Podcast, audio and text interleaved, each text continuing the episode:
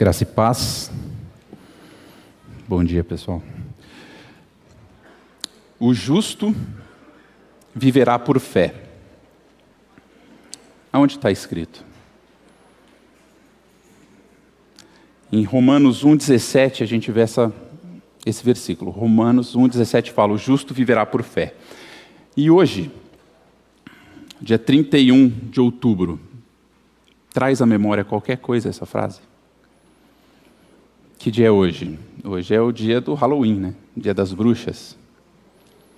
Mas um pouco mais de 500 anos atrás, um homem que não conseguia ter paz consigo mesmo porque não se via justo diante de Deus. Ele não tinha certeza da sua salvação, fazia todo tipo de boa obra e tentava ganhar o favor de Deus, mas ele não tinha paz, ele não se sentia limpo o suficiente. Tentou ganhar o favor de Deus pelas suas ações e se frustrou. Mas o justo, o justo viverá por fé. E quando Martinho Lutero estava estudando esse livro de Romanos, e o Espírito revelou isso com mais clareza para ele, ele descansou. Ele viu que a justiça não é dele, não são as obras que ele faz, não são é, as ações de caridade, não tem troca com Deus, não tem pagamento de indulgência, por exemplo, aquele que você compra o seu próprio perdão. E quando ele viu o sistema religioso da época pregando e levando muita gente para esse caminho, ele escreveu 95 teses contra essa prática contra a venda de indulgência, contra a venda de perdão, que podia chegar até o perdão eterno, podia ser a compra no céu, dependendo do que você fizesse, ou do que você pagasse. E dia 31 de 10 de 1517 ficou conhecido como o dia em que Martinho Lutero pregou essas 95 teses na Catedral de Wittenberg, na Alemanha.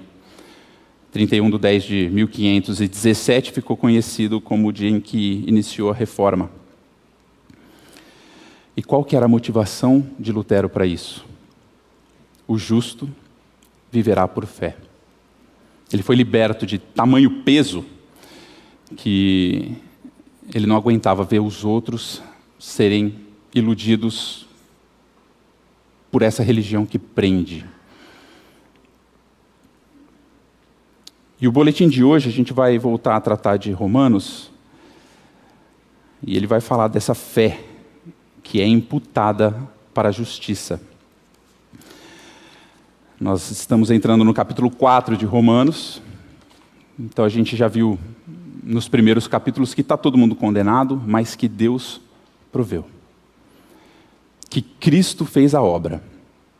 E isso foi suficiente mas a gente fica com a pergunta: mas e antes? Cristo veio, mas e antes dele? Como que as coisas funcionavam? Vamos ler então o versículo base aqui, Romanos 4:3 juntos. Pois que diz a escritura: Abraão creu em Deus e isso lhe foi imputado para a justiça. Vamos ler o os oito primeiros versículos desse capítulo, para entender o contexto e o que, que Paulo está falando. No versículo 1, Paulo diz: Que diremos, pois, ter alcançado Abraão, nosso pai segundo a carne? Porque se Abraão foi justificado por obras, tem de que se gloriar, porém não diante de Deus. Pois que diz a Escritura? Abraão creu em Deus e isso lhe foi imputado para a justiça. Ora, ao que trabalha, o salário não é considerado como favor, e sim como dívida.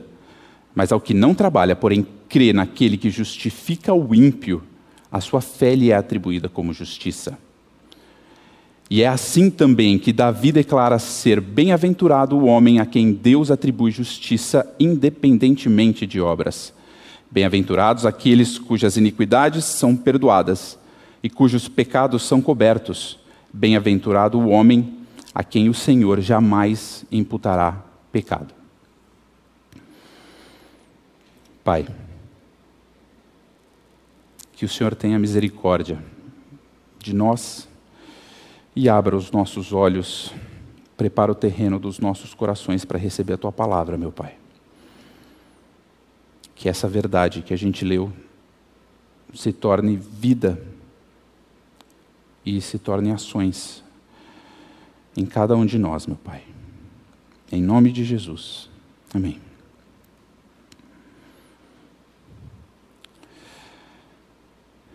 No boletim, a gente lê que Paulo era judeu de judeus e fariseu de fariseus, conhecedor da Torá e das tradições como poucos, cumpridor da lei como poucos.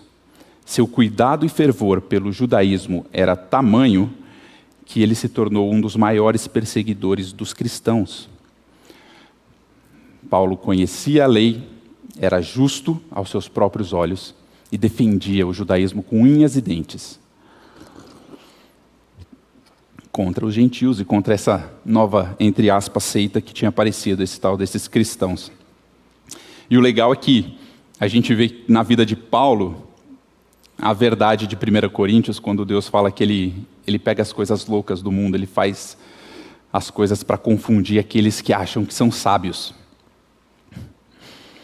Aprove ao Senhor Jesus se revelar a esse judeu religioso e separá-lo para ser justamente o apóstolo dos gentios. Sem que Paulo soubesse, Deus o preparou para instruir os cristãos em Roma, uma cidade onde a paz não era a regra.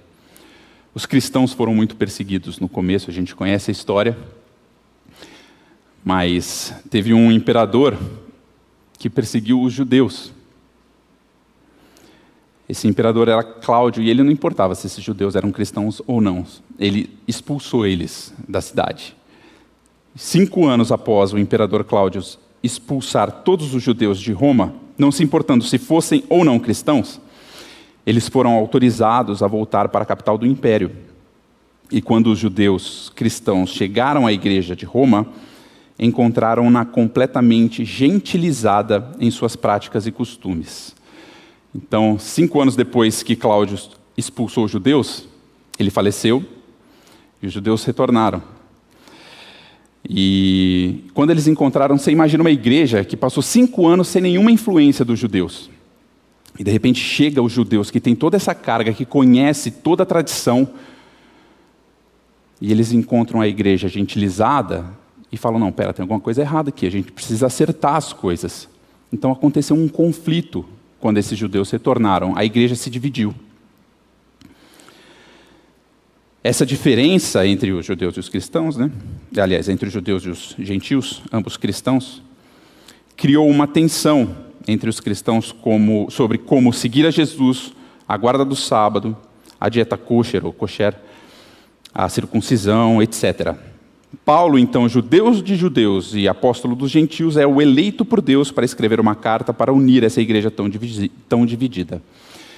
Eles não concordavam em nada, nem como eles deveriam prestar culto ao Senhor, nem no que deveriam comer essa dieta kosher ou kosher. O que, que, que significa essa dieta? Essa palavra, ela significa adequado, bom. É basicamente você seguir a alimentação que está descrita na Torá, no, no capítulo 11 de Levítico. E é algo, na verdade, que existe até hoje. Né? É, você tem que comer as carnes que lá são permitidas. Você não pode comer, por exemplo, cheeseburger, porque você não pode misturar queijo com carne. Êxodo 23, 19 fala que você não, é, não deve cozer o cabrito no leite de sua própria mãe. Então, para não ter perigo, a gente não sabe de onde veio nem o leite nem a carne. Então, não, não mistura os dois. A forma de matar o animal, ele não pode sofrer ao ser morto para que você coma, não pode ser sufocado, você não pode comer o sangue. A dieta é tão rígida, isso até hoje, que existem unidades que produzem esse tipo de comida e nessas unidades tem rabinos que ficam supervisionando e vendo se isso está sendo cumprido ou não, se essa carne está ok para ser comida ou não.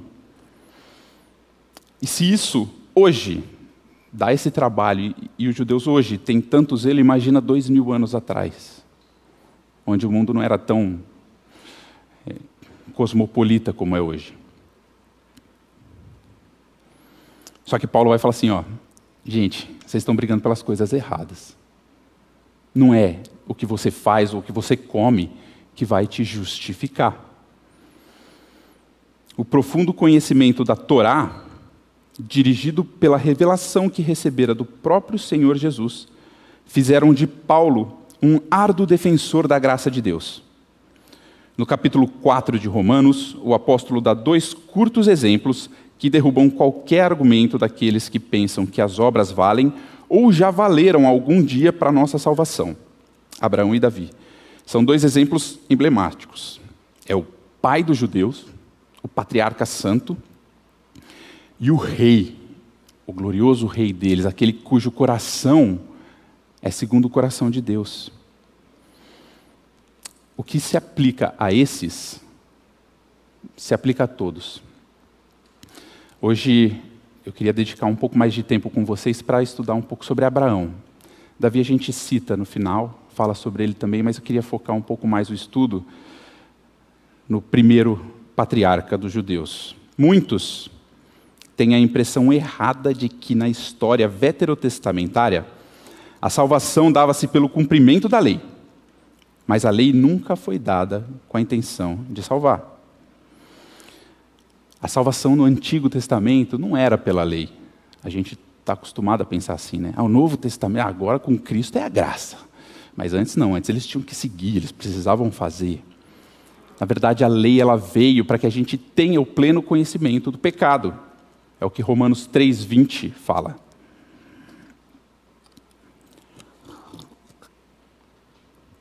Romanos 3:20 fala que ninguém será justificado diante dele por obras da lei, em razão de que pela lei vem o pleno conhecimento do pecado.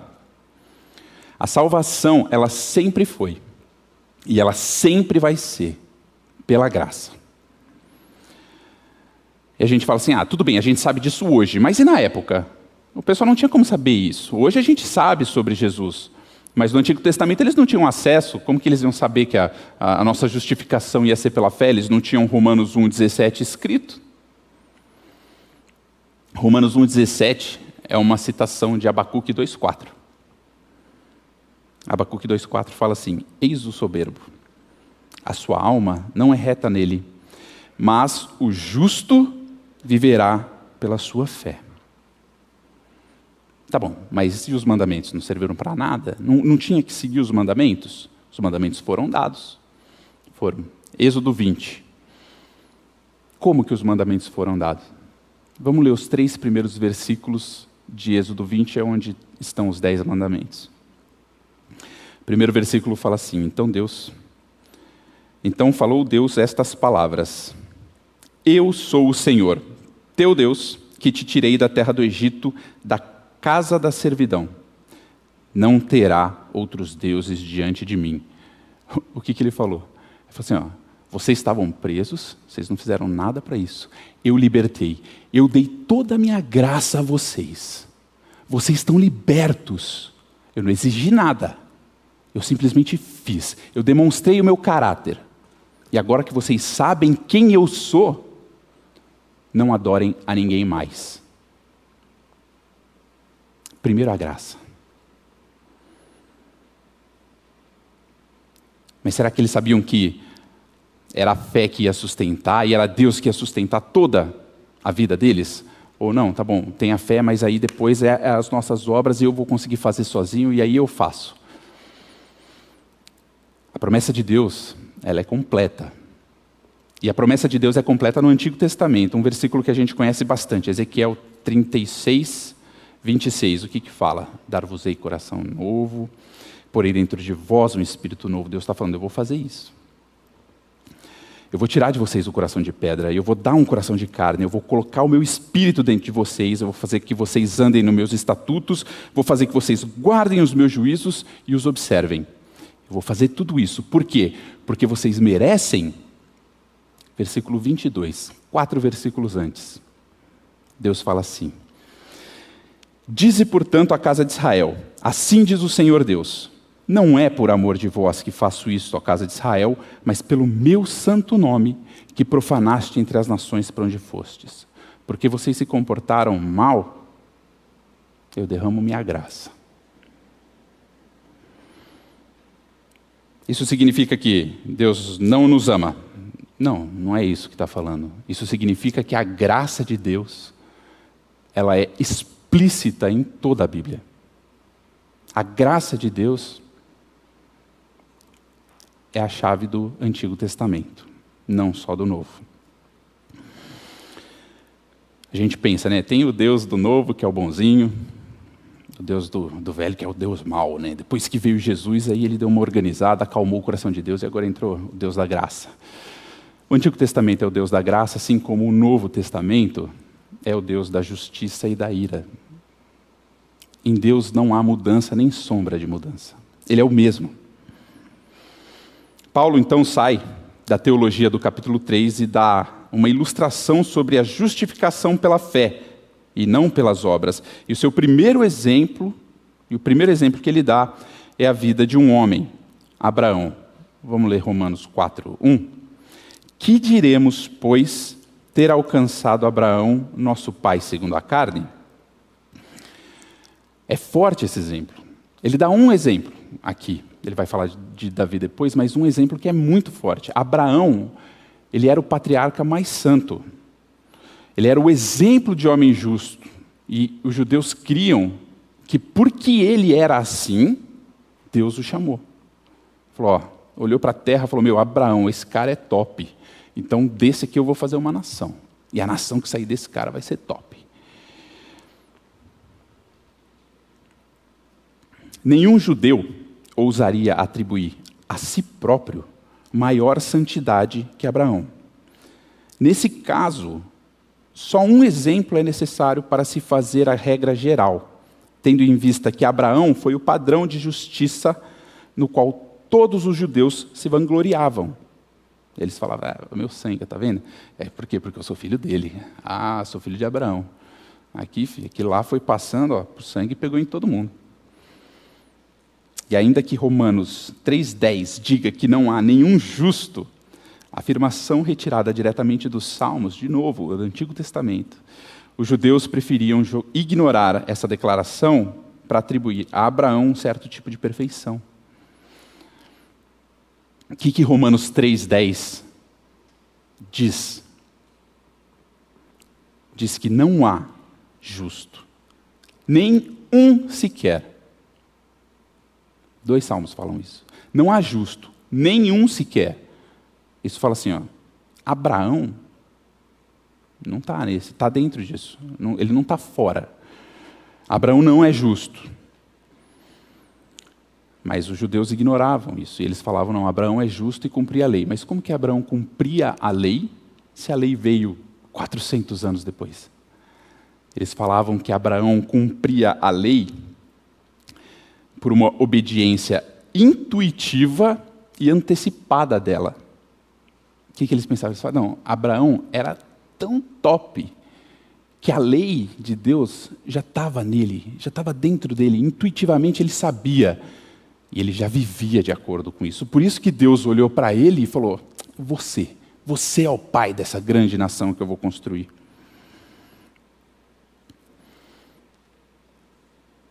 Os judeus criam que em Gênesis 12, quando Deus faz a promessa a Abraão de uma grande nação, é por causa dos méritos de Abraão. Só que o curioso como a gente às vezes, isso a gente faz, não só judeus não. A gente lê algumas coisas e pega, estou lendo um texto, oh, esse começo foi legal.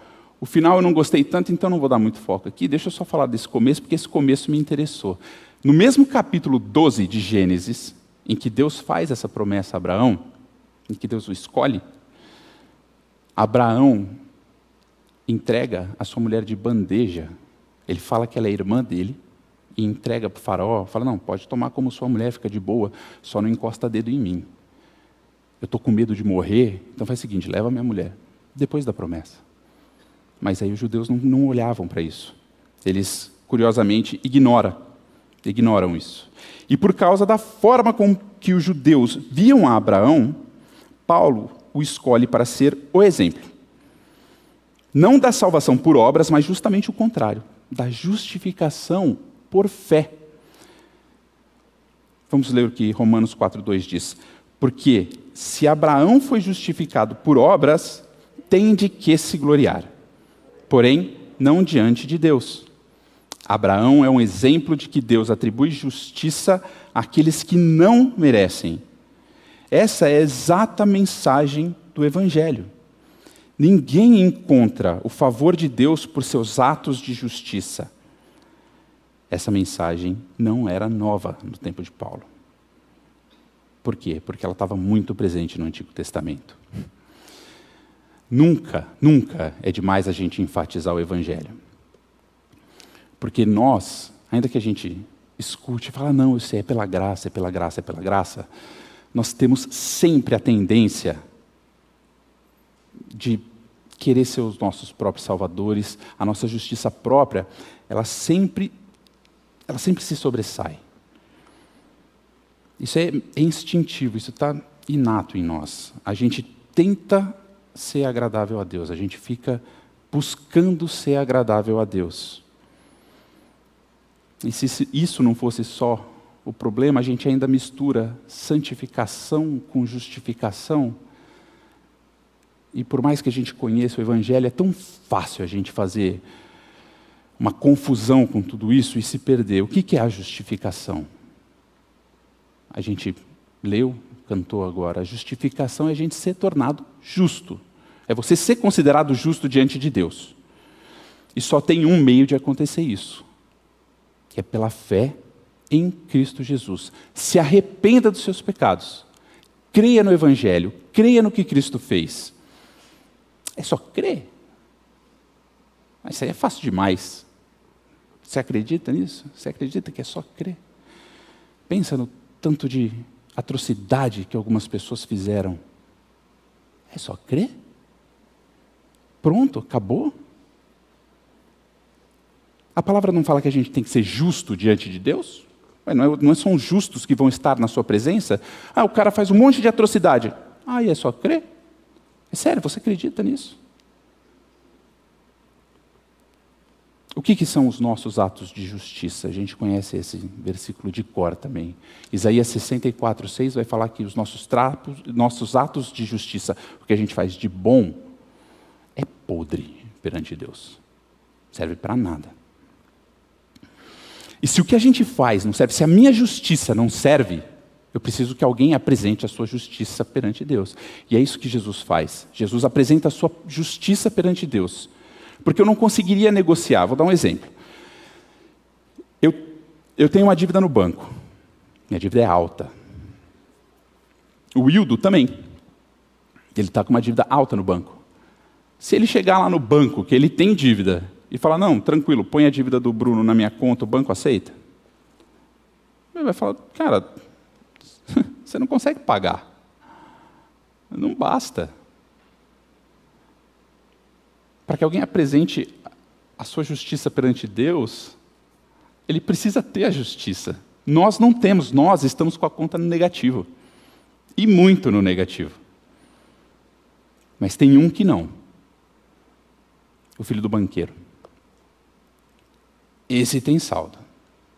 Esse está com extrato positivo. E ele chega perante o banco e mostra aquele extrato estratosférico, gigante, e fala: A minha conta serve como garantia?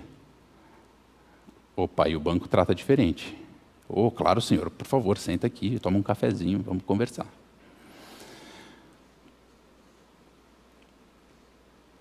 Jesus veio, e é importante a gente saber disso. Ele nunca pecou. Ele cumpriu a justiça de Deus do princípio ao fim de uma maneira tão grande que Deus olhou para ele de cima e falou: Rapaz, eu te amo tanto. Que prazer que eu tenho em você.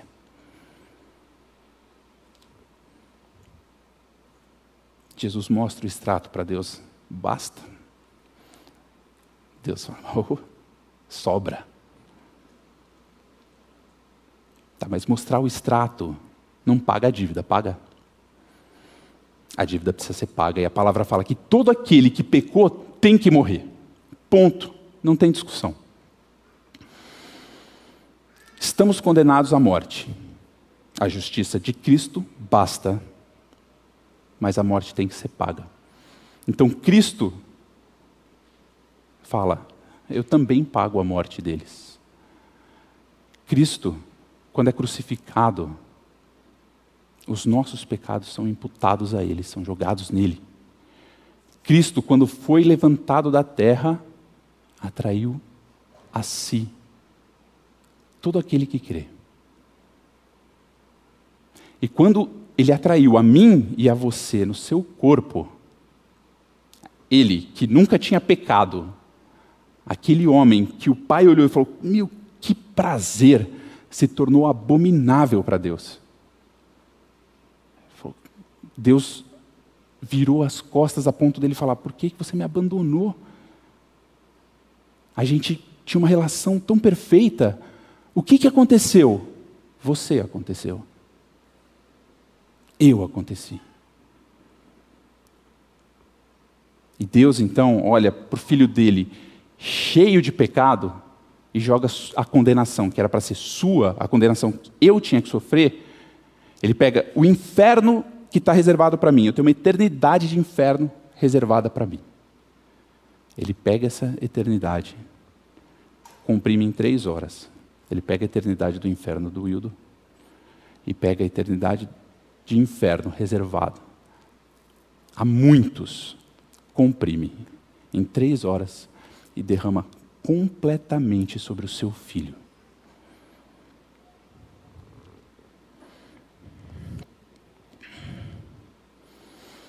O pagamento que tinha que ser feito foi feito. E quando a última gota de sangue de, do Cristo, do Filho de Deus, foi derramada, a última gota da ira santa, justa e perfeita de Deus também foi derramada, foi aplacada. Não sobrou nada. Quando Cristo pagou o preço, ele pagou tudo. Voltando, por exemplo, do banco, não é que ele pegou e falou assim: ó, eu tenho saldo suficiente, beleza? Eu vou dar aqui, ó, um, vamos fazer um parcelamento. Eu vou conversar com o Bruno lá e vou, vou cobrando dele, e conforme ele for pagando, eu vou pagando aqui também. Se ele não conseguir pagar, depois eu, eu me acerto com ele. Não, não é isso que ele fez. Ele não deu uma entrada, falou assim: ó, o problema do Bruno não é que ele não conseguia pagar prestações, é que ele tinha acumulado muito pecado. Então, eu dou uma amenizada aqui, mas agora, ó, ele que se vire. Vou dar uma entrada e agora o Bruno paga o resto. Não. Quando Cristo pagou o preço pelos nossos pecados, ele pagou o preço total pelos nossos pecados. Não sobrou nada para você e para mim pagarmos. Tá bom, mas ele é um homem. Ele é um homem. Será que o sofrimento de um homem, a morte de um homem, o sangue de um homem, três horas, seis horas de sofrimento dele, é o suficiente para pagar pelo pecado de tantas pessoas, como a gente viu em Isaías 53? É. E a prova que é suficiente é que o Pai o ressuscitou no terceiro dia. A morte não pôde contê-lo é suficiente porque uma única gota do sangue dele vale mais do que infinitos universos. O saldo dele é muito maior do que todas as nossas dívidas juntas. E ele ressuscitou ao terceiro dia não foi para que a gente continuasse vivendo como a gente vive, foi para que a gente tivesse uma vida santa, uma vida separada para ele. Só que é uma vida que ele vai fazer em nós. Ele vai mudar o meu coração, ele vai mudar o seu coração e ele vai sustentar a gente nessa vida. Não adianta eu achar que a partir, ah, a partir da, da justificação, uma vez que eu criei, agora eu vou sozinho, agora sou eu que tenho que fazer. Não, Deus vai sustentar. Ele chama você a fazer depois? Chama. Mas ele também cumpre, porque ele faz tudo. Ele é o responsável pela nossa santificação. É que eu falei, a gente confunde às vezes, né? santificação com justificação. Eu estou indo mal no meu processo de santificação, eu caio, eu peco. Aí eu acho que a minha dívida com Deus volta. Ela não volta. Às vezes eu penso e falo assim, pô, eu já errei demais, já pedi tanto perdão por essas coisas. Deus vai falar, chega. Tem uma hora que Deus vai falar, meu, basta. Não dá mais. Mas se a dívida está paga, E a dívida está paga pelo que a gente fez. E glória a Deus, a dívida está paga pelo que a gente vai fazer. Não é um chamado à libertinagem, porque o cristão que teve o seu coração mudado, ele quebra e chora com cada pecado que comete. Mas ele também descansa, sabendo que esse pecado que ele cometeu já não pesa mais sobre ele. Talvez a gente não entenda, né? Talvez não entendamos o peso do argumento de Paulo quando ele fala de Abraão. Quando ele fala isso sobre Abraão. Ele ataca a fortaleza dos judeus. Se Abraão não podia ser justificado por suas obras, então ninguém poderia. Por outro lado, se Abraão pudesse ser justificado pela fé, então qualquer tipo de homem também poderia. Lembra que nenhum judeu atribuía a si maior santidade que a Abraão? Então, se Abraão precisa disso, então eu também. Agora, se Abraão, que é o nosso pai, o cara top, se ele não transmite isso para ninguém, se os méritos não são dele, ele precisa crer, então não interessa se você é judeu ou não. Nós somos chamados a crer. A gente leu no versículo 2 que se Abraão foi justificado por obras, ele tem do que se gloriar, mas não perante Deus. O que, que ele está falando? Ele não está falando assim, que Abraão tinha do que se gloriar. Só que Deus, Deus é gigante, então Abraão não vai chegar se gloriando diante de Deus. Ele consegue se gloriar diante dos homens. O versículo não está falando isso. O versículo está falando: Abraão não tem do que se gloriar, porque ele não foi justificado pelas suas obras os judeus não tinham entendido. Abraão não é não era um modelo de homem justo por suas obras. Abraão era um exemplo de fé. Vamos ler Hebreus 11, 8 e 9. Pela fé, Abraão, quando chamado, obedeceu a fim de ir para um lugar que devia receber por herança. E partiu sem saber onde ia. Pela fé, peregrinou na terra da promessa como em terra alheia, habitando em tendas com Isaac e Jacó, herdeiros com ele da mesma promessa. Abraão saiu de sua cidade sem ter ideia de para onde iria. Simplesmente creu que Deus iria guiá-lo e passou sua vida crendo em Deus sem sequer ver a promessa ser cumprida. Foi nômade e jamais olhou para trás como se se arrependesse de haver confiado em Deus. Ainda que não tivesse recebido a terra prometida, ele aspirava à sua pátria celestial. Ele não olhou para a promessa que ia ser cumprida aqui, sabe por quê? Porque Deus fez uma promessa com Abraão, não para dar glória a Abraão. Oh, eu vou te dar uma grande descendência e uma terra. E Abraão não viu a grande descendência, e Abraão não habitou na terra. A promessa que Deus fez a Abraão é para a glória dele. Ah, eu tenho uma promessa de Deus. E tem a música que fala, né? Não morrerei enquanto a promessa não se cumprir. Quem tem promessa de Deus não morre. Eu tenho uma promessa de Deus. Enquanto ela não se cumprir, eu não morro. Pois Hebreus 11 vai falar que todos esses homens que são usados como exemplos de fé do Antigo Testamento, todos eles morreram sem ver a promessa ser cumprida. A promessa de Deus para nós não é para nossa glória, a promessa de Deus para nós é para a glória dele. Abraão ofereceu Isaac em sacrifício ao Deus que havia dito que daria a sua descendência por meio dele. Isso é ilógico. Teria Deus falhado? Será que o Todo-Poderoso não conseguiu cumprir a promessa e precisou mudar os seus planos? Se coloca no lugar de Abraão. Eu vou dar uma grande nação nesse filho. Beleza, está aqui. Pô, nasceu mesmo, milagre, hein? Deus é top. Aí Deus fala assim: pronto, agora mata ele. Não, peraí.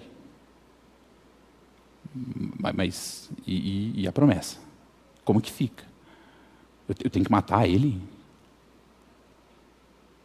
Você não vai conseguir cumprir o que você prometeu? Qual, qual que é o seu problema, Deus? E aí? E ainda que tenha tido um grande conflito interno, Abraão ofereceu seu filho crendo que o poder de Deus era tão grande que poderia encontrar solução até para a morte. De novo, gente, Abraão não foi um exemplo de homem salvo por suas obras de justiça. Abraão era um homem de fé. Ele falou: Meu, se Deus quiser, ele ressuscita. E o que, que a palavra então fala em Romanos 4,3? Pois que diz a Escritura, Abraão creu em Deus e isso lhe foi imputado para a justiça.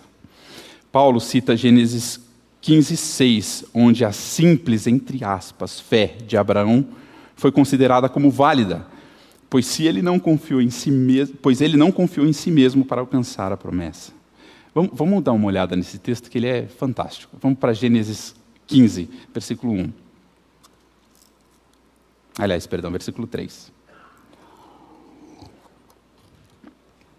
Abraão tinha a promessa de Deus. Só que a promessa demorou um pouquinho e Abraão, não é que ele não cria. Às vezes a gente crê. Não, a questão não é de não crer. Mas eu estou sentindo alguma coisa, eu não vou falar com Deus porque ele vai falar assim: ah, você está duvidando de mim? Ah, você está passando por um negócio ruim? Não, não vai falar com, com, com Deus, vai reclamar para Deus. Você está duvidando que Ele é soberano? Né? A diferença entre murmurar, você ficar reclamando para os outros, ou você ir clamar para Deus, falar: Deus, socorro. Você, você deu a promessa aqui, versículo 3. Disse mais Abraão: A mim não me concedesse descendência, e um servo nascido na minha casa será meu herdeiro, eu não tenho filho. E a isto respondeu logo o Senhor, dizendo: Não será esse o teu herdeiro, mas aquele que será gerado de ti será o teu herdeiro. Então o conduziu pra, até fora e disse: Olha para os céus e conta as estrelas, se é que o podes. E lhe disse: Será assim a tua posteridade. Abraão, então, fez o quê? Ele creu no Senhor, isso lhe foi imputado para a justiça. Deus prometeu, Abraão não viu, se abriu. Deus fala: A tua descendência vem de ti. Abraão crê e ponto final. Quando o pai dos judeus olhava para si, via um corpo frágil e impotente. Quando olhava para Sara, havia estéril e impossibilitada de lhe dar sequer um herdeiro, quanto mais uma nação. Contra toda e qualquer esperança, Abraão creu que o Senhor era capaz de cumprir tudo o que prometera. Então Deus acredita a ele toda a sua justiça e faz uma aliança com Abraão baseada na fé. Nesse momento que Abraão creu em Deus, Deus fala que vai dar uma terra para ele.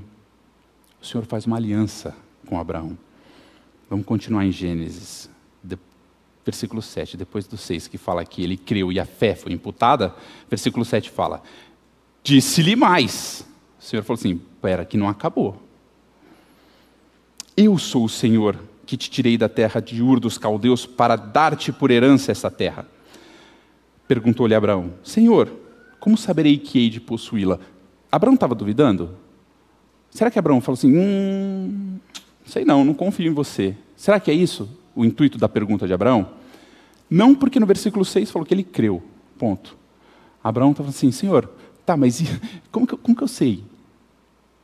E quando essas perguntas são sinceras, né, não duvidando, o Senhor responde. Basicamente o que Abraão falou foi o seguinte: tá bom, você vai me dar a terra? Geralmente, quando a gente tem uma terra, tem um contratinho, né? Vamos, tem um contratinho para assinar? Vamos assinar um contrato? Como que funciona o contrato hoje? Eu quero fazer um contrato. Ah, vou, converso com outra pessoa, a gente faz uma minuta. Ah, vou, ó, seus termos são esses, os meus termos são esses, concordo ou não concordo, tira aqui, tira ali, pá, chega um acordo, dois lugares para assinar, eu assino, você está de acordo também, você assina, cartório, esse é né, presente do Brasil, o cartório, né? Mas é o cartório, assina, pá, firmou, firmou, tá ok. Toma sua cópia, me dá a minha cópia. É o que é válido. Se ele mexer na cópia do cara, vale? Não, não vale porque eu tenho a minha. Então, uma vez que o contrato foi firmado, foi firmado. Como que isso funcionava antigamente?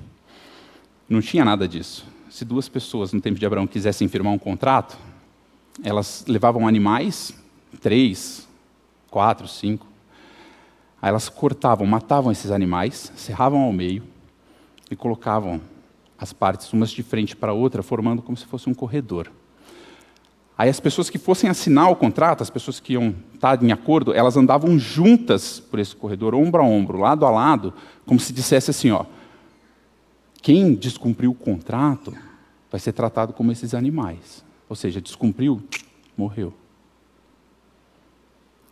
E quando Abraão fala para Deus, Deus, mas e aí? Que garantia que eu tenho? Deus fala, beleza, prepara a minuta. Versículo 9. Respondeu-lhe: Toma, toma-me uma novilha, uma cabra e um cordeiro, cada qual de três anos, uma rola e um pombinho. Ele, tomando todos esses animais, partiu-os pelo meio e lhes pôs em ordem as metades, uma de frente das outras. E não partiu as aves, eram pequenas. Versículo 11. As aves de rapina desciam sobre os cadáveres, porém Abraão as enxotava. Então Abraão preparou o contrato, tudo certinho, as aves começaram a vir e ele ficou enxotando as árvores. Na hora de assinar o contrato, na hora de passar pelo meio do corredor, aconteceu alguma coisa. Ao pôr do sol, caiu profundo sono sobre Abraão, e grande pavor e cerradas trevas o acometeram. Então lhe foi dito: Sabe com certeza que a tua posteridade será peregrina em terra alheia, e será reduzida à escravidão e será afligida por quatrocentos anos. Mas também eu julgarei a gente a que tem de sujeitar-se, e depois sairão com grandes riquezas, e tu irás para os teus pais em paz, será sepultado em ditosa velhice. Na quarta geração tornarão para aqui, porque não se encheu ainda a medida da iniquidade dos amorreus.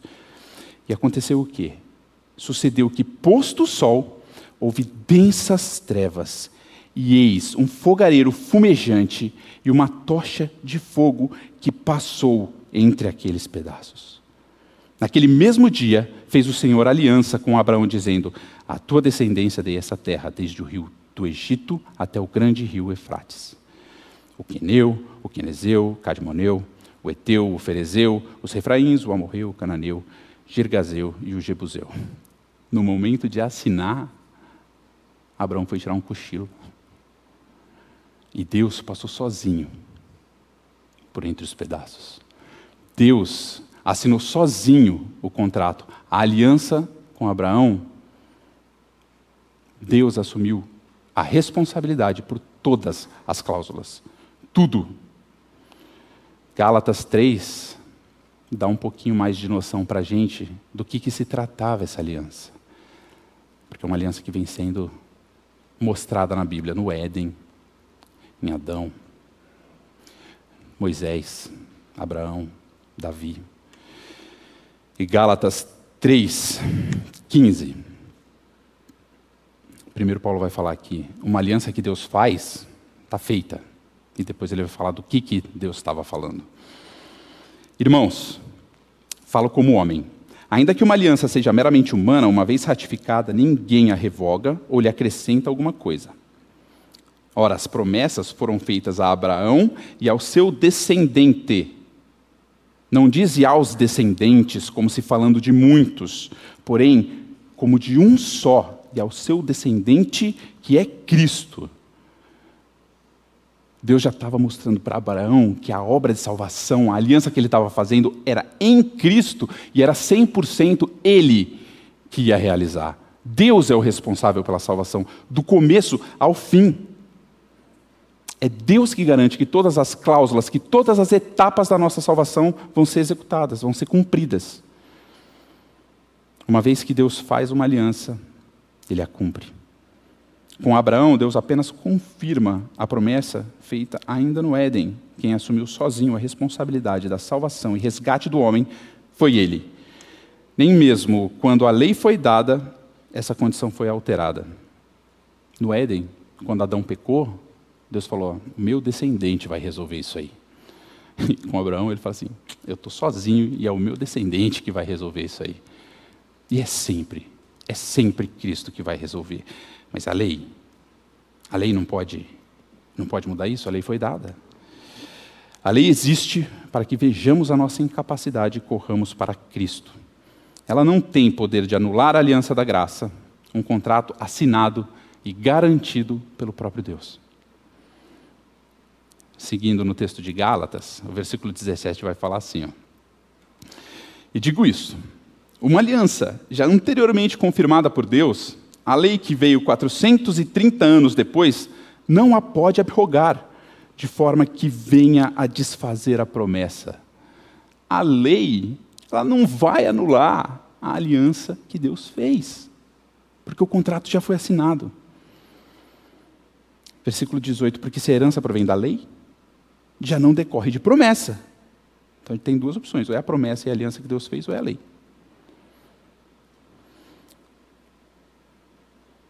Mas foi pela promessa que Deus a concedeu gratuitamente a Abraão. Pular dois versículos para frente, o versículo 21 vai falar assim: É porventura a lei contrária às promessas de Deus? De modo nenhum. Porque se fosse promulgada uma lei que pudesse dar vida, a justiça, na verdade, seria procedente de lei, mas a lei não dá vida.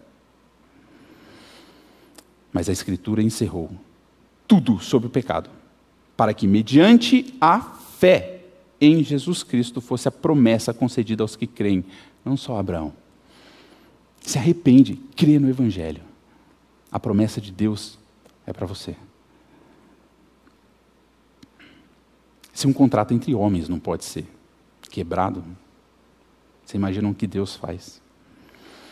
A lei ela vai mostrar quem a gente é, como a gente falou no começo. Ela, a gente vai ver quem a gente é e vai ver a necessidade que eu tenho de um Salvador. Eu vou ver que eu não consigo, do jeito que eu sou, me apresentar diante de Deus. Eu preciso que alguém faça alguma coisa. Mas ela não dá vida. A lei não me dá a sua justiça. Ela não, não me deixa justo perante Deus. A justiça de Deus foi imputada a Abraão. A justiça de Cristo foi imputada a ele e a todos os que creem. Como pode ser isso? Porque todo o nosso pecado foi imputado a Jesus Cristo. E foi ele quem sofreu as consequências em nosso lugar. O Bruno veio conversar comigo agora antes do culto. Ele falou que estava conversando com a filha dele. Ele falou: ah, a justiça de Deus é imputada. O que, que significa imputado? É o oposto de amputado. Se amputar, você corta. Imputar, você põe. E a justiça de Deus nos é imputada da mesma forma, ou do oposto em que uma amputação acontece. Se você amputou, está fora, já era. E se ele imputou, está dentro também, já era.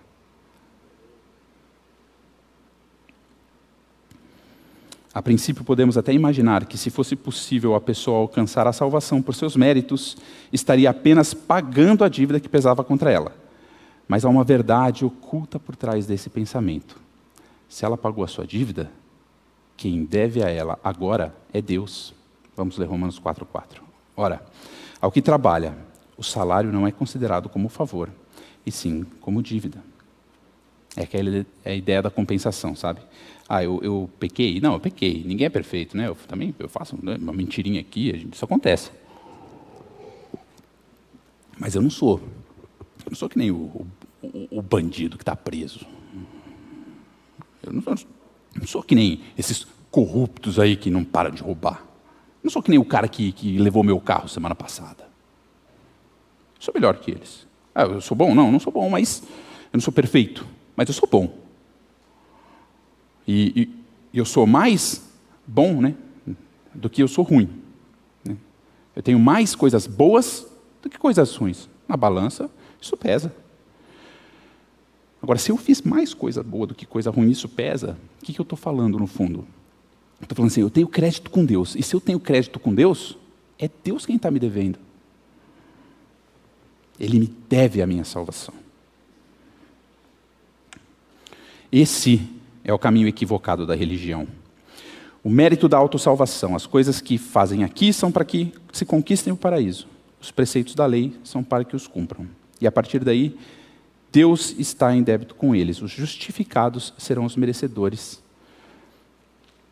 Só, só existem duas religiões: o cristianismo, o verdadeiro cristianismo, e tudo o resto. Se você perguntar para qualquer um de qualquer outra religião, por que, que você. Para onde você vai quando você morrer? Eu vou para o céu. Por quê? Por tudo aquilo que eu falei. as minhas boas ações superaram. Eu não sou que nem outros. Eu fiz caridade. Eu mereço. E se você perguntar para um cristão, um verdadeiro cristão, para onde você vai quando você morrer? Vou para o céu. Por quê? Porque eu sou pecador. Porque eu não mereço. Tudo que eu fiz na minha vida foi acumular a ira de Deus para cima de mim. Eu não, eu não teria que estar lá, não. Você está falando que você merece o inferno, mas então, com que mérito que você vai chegar no céu? Eu vou chegar no céu com o mérito de outro. Eu vou apresentar os méritos de Cristo. Na hora de, de pisar na balança e ver se eu fui bom o suficiente, não sou eu que vou subir lá. É Ele. A salvação não vem para aquele que. Ah, não, pulei um, um aqui, né? Mas o Evangelho é diametralmente oposto à religião. Romanos 4, 5. Mas, ao que não trabalha, porém crê naquele que justifica o ímpio, a sua fé lhe é atribuída como justiça.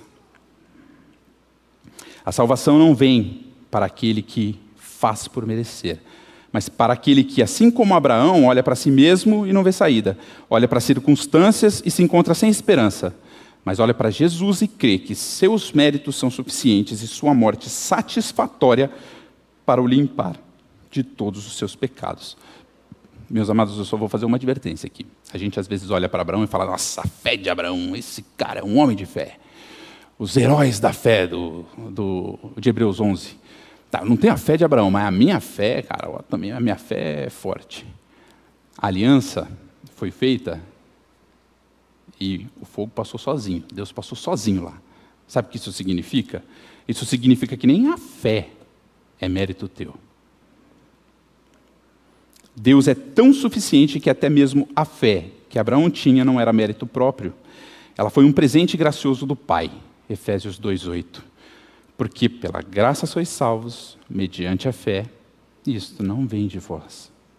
É dom de Deus. E se isso é verdade para o pai da fé, isso é verdade para você. Se não bastasse o exemplo de Abraão, Paulo também cita Davi para dizer que o rei dos judeus, a raiz da qual sairia o Messias, também cria na imputação da justiça sem obras. Davi também se apega à graça como uma bem-aventurança. Romanos 4, 6 a 8. E é assim também que Davi declara ser bem-aventurado o homem a quem Deus atribui justiça independentemente de obras. Bem-aventurados aqueles cujas iniquidades são perdoadas e cujos pecados são cobertos. Bem-aventurado o homem a quem o Senhor jamais imputará pecado. O grande rei de Israel, o homem segundo o coração de Deus. Ele não chega diante de Deus com os seus próprios méritos, ele conhece os seus pecados. Ele fala: Não, diante de Deus eu não posso me apresentar. E ele não fala: Bem-aventurado aqueles justos que cumprem a lei do Senhor, bem-aventurados aqueles que nunca pecaram. Ele fala: Bem-aventurado aquele que não vai pagar pelo seu pecado. Bem-aventurado aquele que Cristo já pagou. Sempre foi Deus quem buscou e justificou o ímpio, seja no Novo ou no Antigo Testamento. Não há e nunca houve outra forma de salvação. No Antigo Testamento, as pessoas criam em Deus e na sua promessa de que o Messias viria para salvá-los. No Novo, cremos que o Messias veio e cumpriu tudo exatamente como descrito. Satisfez a Deus e nos deu nova vida. Israel sabia, a gente leu. A gente viu aqui em Isaías 53, lemos no começo. Eles precisam de alguém que leve as minhas iniquidades. Eles esperavam o Messias, os judeus ainda esperam. A gente sabe que não tem esperança sem Cristo. E para melhorar aquilo que parece impossível de ser melhorado, devemos nos lembrar que a base da motivação de Deus para salvar o homem não somos nós, Isaías 43, 25. Eu, eu mesmo sou o que apago as tuas transgressões por amor de mim, e dos teus pecados não me lembro. A motivação de Deus para nos salvar é Ele mesmo. Eu não consigo mover o coração de Deus para me salvar, isso pode gerar duas reações em você. A primeira é: como que não? Eu e aquele cara que roubou meu carro semana passada, é, é a mesma coisa? Eu, eu e, e o, o, corrupto, é a mesma coisa? Deus não vai olhar diferente para mim? Vai, vai me considerar igual o cara? Eu não aceito isso. A minha justiça vai valer para alguma coisa sim. Não aceito. E você se revolta com Deus. A outra é, rapaz, eu já tentei o favor de Deus tantas vezes e eu tenho completa consciência que eu não consigo. Você está falando que ele não vai levar em consideração e ele vai olhar para mim mesmo assim? Eu não estou no controle da minha salvação? Que bom, porque eu não estou no controle da minha vida já faz tanto tempo.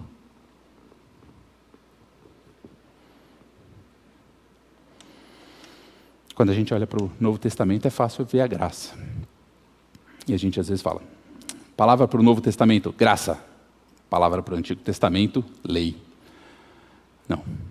A palavra do Antigo Testamento, a palavra que define o Antigo Testamento é graça. Porque a Bíblia é a palavra de Deus e a palavra de Deus fala do seu caráter, do começo ao fim. E é isso que Paulo apresenta para os judeus, que estavam brigando com os gentios, e apresenta para os gentios que estavam brigando com os judeus em Roma. Nós, os que cremos, podemos nos regozijar e descansar em tamanha salvação independentemente de quem sejamos, porque Ele não leva em conta quem somos. A graça e a misericórdia de Deus em favor de pecadores como nós ecoarão para todos sempre. Vamos ler Efésios 2, 4 a 7. Mas Deus, sendo rico em misericórdia por causa do grande amor com que nos amou, e estando nós mortos em nossos delitos, nos deu vida juntamente com Cristo. Pela graça sois salvos e juntamente com ele nos ressuscitou e nos fez assentar nos lugares celestiais em Cristo Jesus, para mostrar nos séculos vindouros a suprema riqueza de Sua graça em bondade para conosco em Cristo Jesus. Nós vamos ser tipo uma vitrine lá no céu. Quando, quando toda a criação olhar para a gente, eles não vão falar assim, cara, ô oh Deus, é sério? Dá uma rebobinada aí, olha o que o Bruno fez, olha Olha isso. Como que ele pode estar aqui? Ah, não, tem que ter limite. Pô, pelo amor de Deus, não, esse cara no céu aqui, não, não dá, não dá. Quando a criação olhar para a gente e souber, meu, olha como o Bruno era horrível e ele está aqui, eles vão ver o tamanho da obra que Cristo fez. Eles vão ver o tamanho do Salvador que a gente tem. Eles vão ver o tamanho dos seus atributos e da sua bondade eles vão glorificar a Santíssima Trindade muito mais, porque nós estaremos lá. Enquanto alguns, movidos por sua visão corrompida pelo pecado, gritam injustiça, os que creem, se apegando única e exclusivamente nos méritos de Cristo, louvarão por toda a eternidade, proclamando em grande voz: Digno é o Cordeiro que foi morto. Pai, que o teu Espírito revele aos nossos corações quem somos e que não merecemos.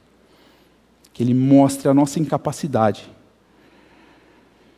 Mas, Pai, que o alívio venha na sequência com a revelação do Teu Filho e de tudo o que Ele fez por nós. Em nome de Jesus. Amém.